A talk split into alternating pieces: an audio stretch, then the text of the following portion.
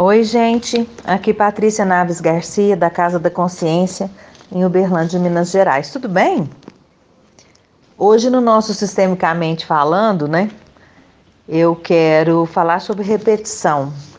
É engraçado que, às vezes, a gente tem uma semana de atendimentos onde várias coisas, vários pacientes, vários clientes, né, trazem a mesma dinâmica. E essa semana eu tive uma dinâmica assim de repetição, né? Muitas histórias é, das pessoas repetindo histórias dentro do seu sistema. E eu resolvi falar sobre isso hoje.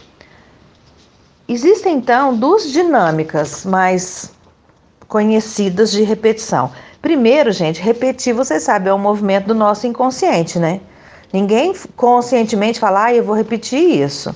Né? Eu vou repetir essa história triste, eu vou repetir isso que não está dando certo. É todo um movimento do nosso inconsciente. Quando a gente repete um acontecimento difícil da vida de outra pessoa, de alguém, de um ancestral, de alguém que veio antes, nós estamos nos identificando. Essa repetição vai garantir o nosso pertencimento no sistema. Então, quando eu repito a história do meu ancestral, o meu sistema vai reviver aquela experiência. Imagina que foi uma experiência que essa pessoa foi excluída.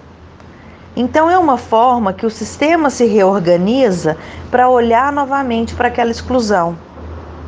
É como se fosse uma segunda chance para dar uma solução diferente, para tentar incluir, para respeitar o pertencimento. O Bert fala que a consciência de grupo tem uma ordem própria e que quando essa ordem é violada, o próprio sistema vai se encarregar de espiar. Para quê? Para anular essa violação. Então, o destino daquela pessoa é repetido por outros, de forma que o sistema tenta restaurar a perfeição e a ordem, como uma forma de compensação, para que ninguém que pertença fique perdido ou excluído. Esse repetir, gente, ele vai justificar a história de filhos que repetem histórias dos pais, os netos que repetem os avós. A, a, é toda uma linhagem de mulheres de uma, de uma família que tem uma história amorosa semelhante, ou uma história de vida semelhante. Isso a gente chama de emaranhamento sistêmico. Quando a pessoa se prende a outra por sofrimentos do passado. Então existe essa repetição de inclusão.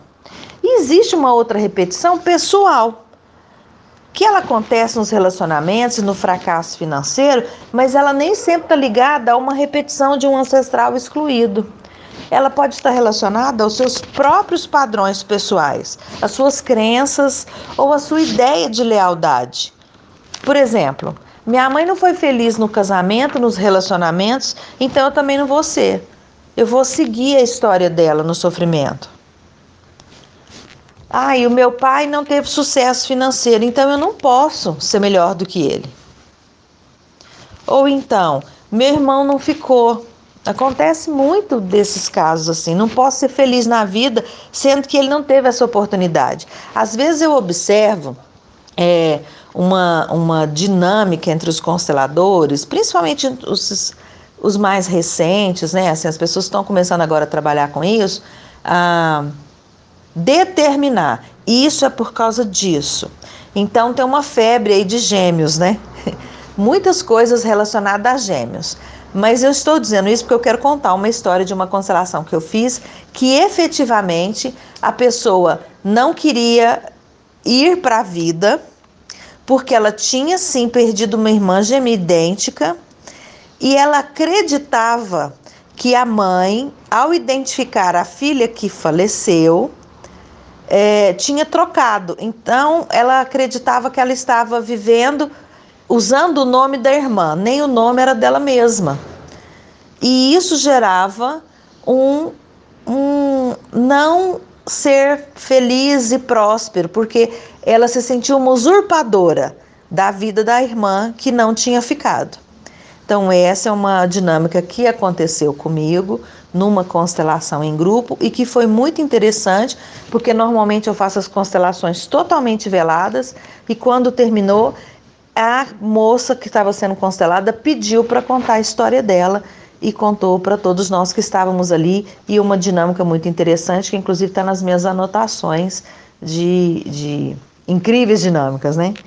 Incríveis constelações. Bom, seguindo, existe uma outra coisa também que faz com que você repita, principalmente no, no relacionamento amoroso, uma história de fracasso e que não tem a ver com repetição, tem a ver com indisponibilidade. Às vezes nós abrimos uma constelação em que a mulher reclama que o marido não está no casamento, que o marido tem outra pessoa, inclusive às vezes tem essa desconfiança, e você abre tá lá o marido totalmente disponível e a mulher cuidando dos pais, olhando para os pais. Ou seja, o marido está lá, ela não está disponível. E quando nós não estamos disponíveis, nós vamos atrair pessoas que também não estão. Se você não está pronto para um compromisso, como é que você vai atrair alguém pronto? Não tem como. Mas essa indisponibilidade eu vou tratar em outro áudio. Um beijo muito grande, fiquem todos sempre com Deus.